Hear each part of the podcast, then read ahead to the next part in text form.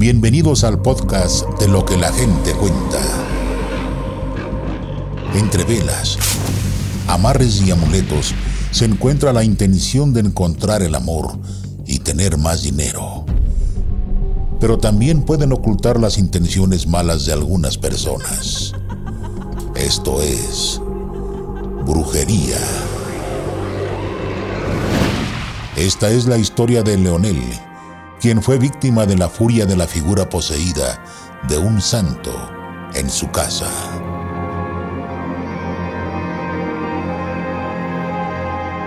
Hace años viajé a la Ciudad de México para visitar a mis primas Gloria, Guille y Hortensia, que viven en la colonia Pensil.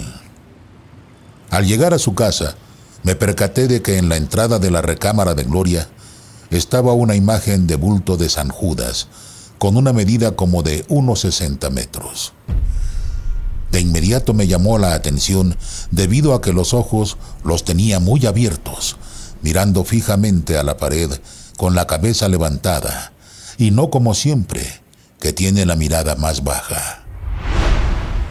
Más tarde, mis dos primas salieron de la casa, y cuando regresaron, Gloria comenzó a vomitar y le pregunté a Hortensia si sabía qué le pasaba. A lo que ella respondió que seguramente habían sido los tacos que habían comido, pero me pidió que platicáramos en privado.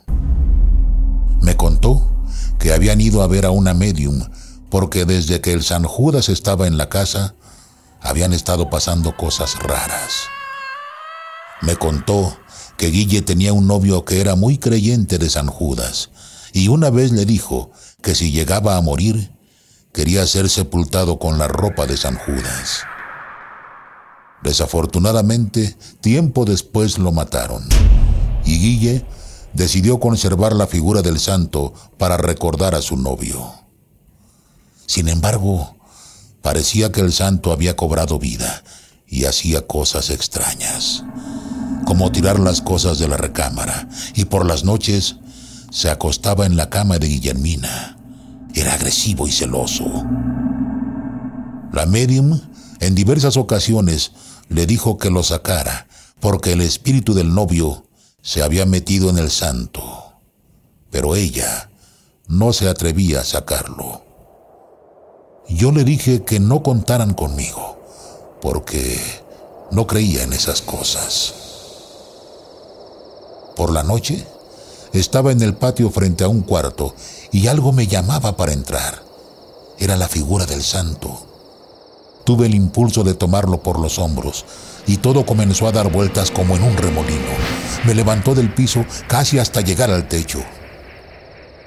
Les platiqué lo sucedido y me dijeron que visitáramos al padre de la iglesia para ver si él lo quería en su iglesia. El padre nos dijo que el mejor lugar para esa figura era afuera de nuestra casa, que lo sacáramos y lo lleváramos con él. ¿Recuerdan lo que les dije de la mirada del santo? Ahora parecía que era de odio, y era hacia mí. La medium le dijo a mis hermanas que él se iba a vengar. No demoró mucho. Uno de mis hijos de 20 años falleció ahogado en una laguna. Y hasta hoy ignoro cómo sucedió. A la hora en que me despedí de mi hijo, abrí la tapa de la caja y en la contratapa estaba la imagen de San Judas como un acto de burla, ya que siempre en esa tapa, por lo regular, ponen a la Virgen llamada la Dolorosa. Ahí comprendí que el espíritu se había vengado de mí de la forma más cruel.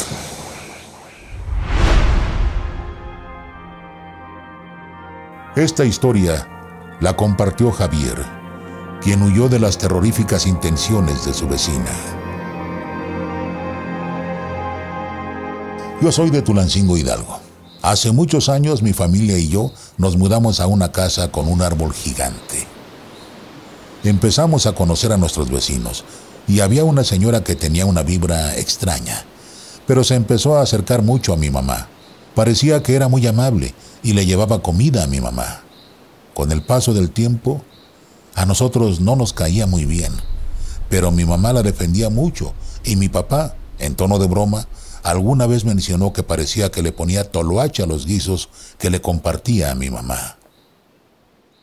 A lo largo de los siguientes meses, mi padre empezó a encontrar afuera de nuestra casa bolsas de huevos, cabello y otras cosas. Él empezó a sugerir que tal vez no estaba equivocado y que la vecina nos estaba haciendo brujería. Para ese momento, mi madre y mi padre peleaban a diario. En nuestra casa hacía demasiado frío y las discusiones no cesaban. Cuando parecía que la paz estaba encontrando su lugar en la casa, nació mi hermana, y a los dos meses que había nacido, empezaron a escucharse sonidos muy extraños. Caminaban en los pasillos por la noche. Tiraban trastes se escuchaban monedas al mismo tiempo que los perros ladraban y los gatos maullaban. Mi hermana pasaba horas contemplando de una manera muy rara a un Cristo de porcelana pegado en la pared. Pero el Cristo se movía a los lados cuando mi hermana empezaba a balbucear y ponía los ojos en blanco. Aunque nos preocupaba, no sabíamos qué hacer. El momento que lo cambió todo fue cuando un día ella empezó a balbucear con otro tipo de voz y a llorar mucho. Las cosas desaparecían y nosotros veíamos sombras en la casa. Nos abrían las puertas y por alguna extraña razón no podíamos cambiarnos de casa. Parecía que nos querían atrapar en ese lugar. El dueño de nuestra casa era un señor superanciano que nos contó que en el árbol existía un tesoro enterrado y que un día él mismo había intentado desenterrarlo, pero que algo se le apareció y le dijo que para sacarlo tendría que darle a cambio a una familia. Él se negó y dio por olvidado el tema, pero decía que la vecina de la brujería había vivido un tiempo en nuestra casa Entendimos que tal vez nos estaba haciendo brujería para vender a nuestra familia y nos alejamos de ella. Logramos encontrar otra casa y nos fuimos. Y la vecina de la brujería se mudó de nuevo. Su familia pagó las consecuencias. Un día, sin motivo aparente, toda su familia murió. Y ella se fue a vivir como millonaria a otro país. Esta es la historia de Alejandra, quien estuvo a punto de perderlo todo por un amarre amoroso.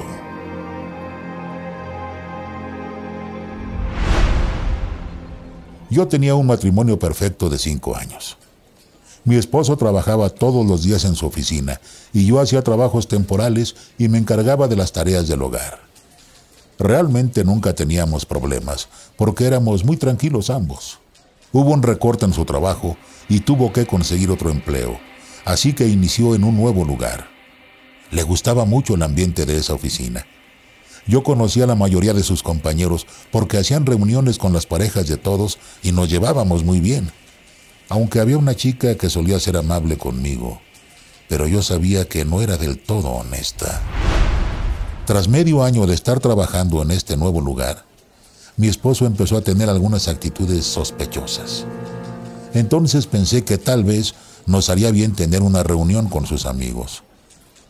Organicé una cena en mi casa para sus compañeros de trabajo y sus parejas.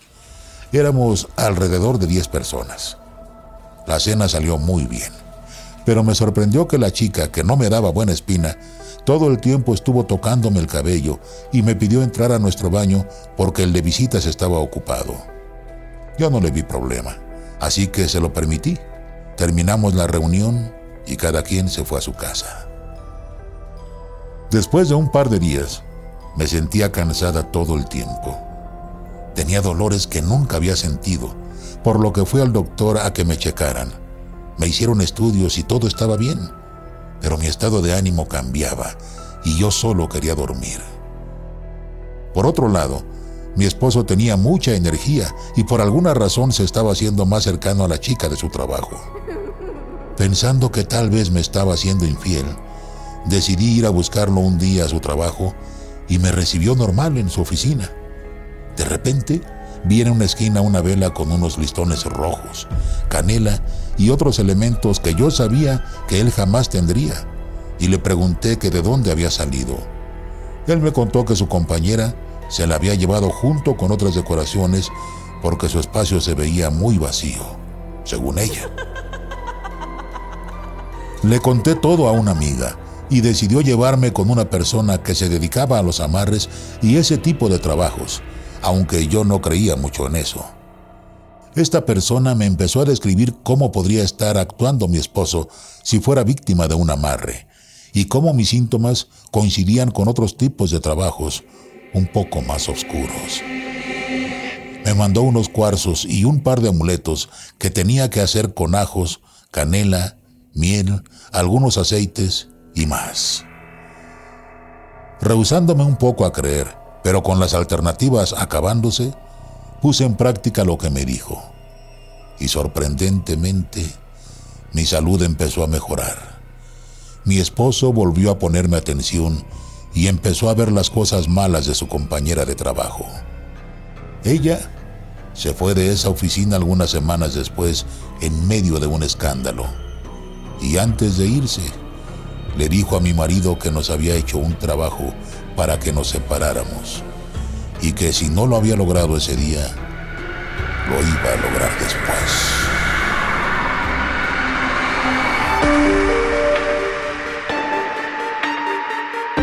Hay energías que no sabemos controlar. Aguas con los regalos que recibes. Podrían ser parte de un plan macabro. Nos escuchamos en el próximo episodio del podcast Lo que la gente cuenta. Recuerda escuchar el resto de los episodios y si te gusta este podcast, déjanos una calificación y síguenos en Spotify y todas las plataformas de audio.